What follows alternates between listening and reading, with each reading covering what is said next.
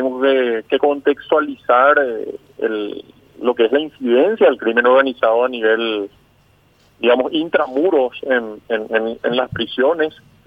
A diario tenemos como Fiscalía especializada contra el crimen organizado y con el Departamento Policial en la materia también muchísimas alertas que venimos enfrentando, muchas de ellas en forma muy sigilosa para justamente que surtan resultados y poder eh, replicarlas en otros casos. Y bien, bueno, estas son, son las cuestiones que, que eh, o, la problemática que se desata a partir de, de, rivalidades o de medidas que, que se asumen, o hasta de repente un traslado, una serie de circunstancias para activar toda una serie de, de demostraciones de violencia y de fuerza que terminan con, con, este tipo de, lamentables acciones. Hay acciones bien definidas.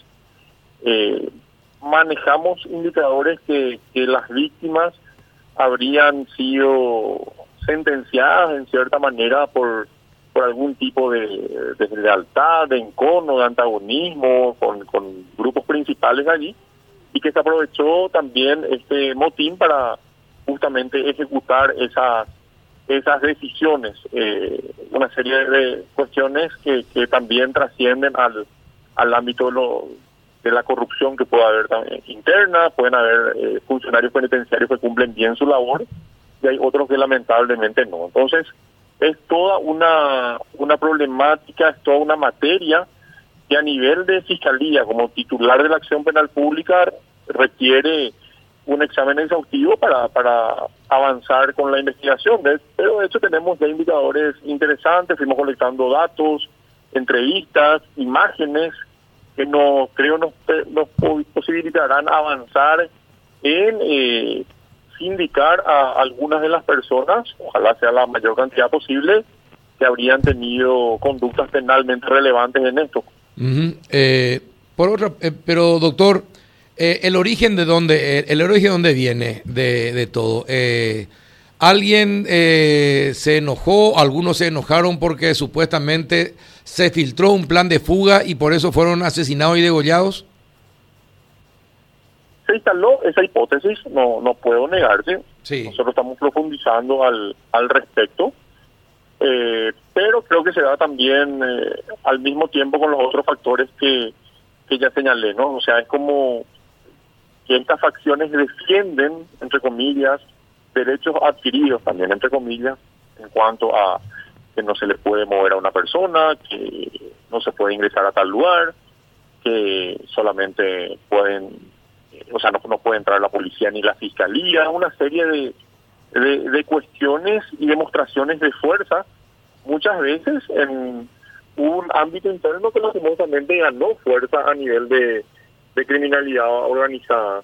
Entonces, el, las acciones a nivel penitenciario, en lo que se refiere a nuestro ámbito de persecución penal, deben ser efectivamente eh, medidas, siempre con el, las reglas de, del respeto a los derechos humanos, pero los derechos humanos también son de los funcionarios estatales. O sea, las personas que, que integran una comitiva que, que, que ingresa a un penal también tienen derechos humanos y en su caso debe hacer uso de la fuerza siempre en una forma necesaria y racional si se presentase la, la situación. Entonces, todo ese tipo de, de cuestiones son planificadas, son medidas en un escenario que realmente es muy complicado y muy difícil.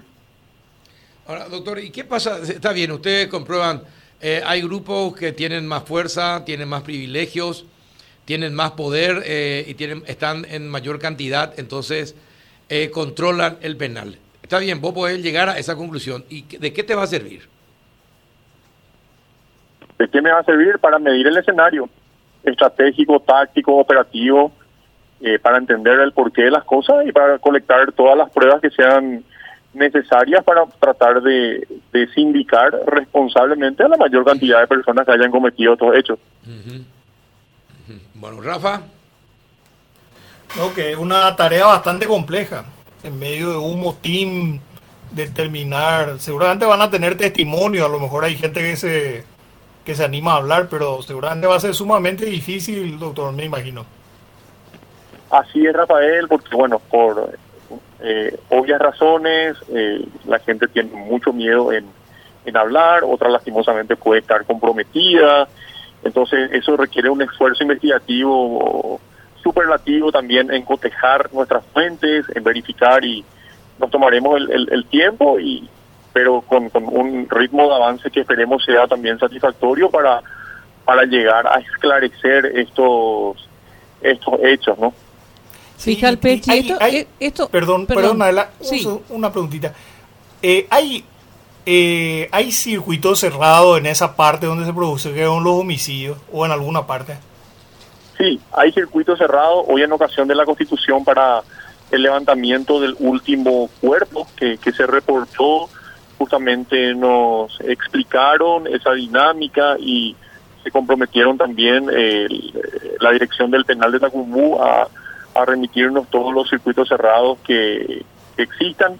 También eh, es de público conocimiento que circulan muchas imágenes sí. que parecerían ser eh, haber sido captadas por eh, personas que con uno u otro rol estaban en la penitenciaría.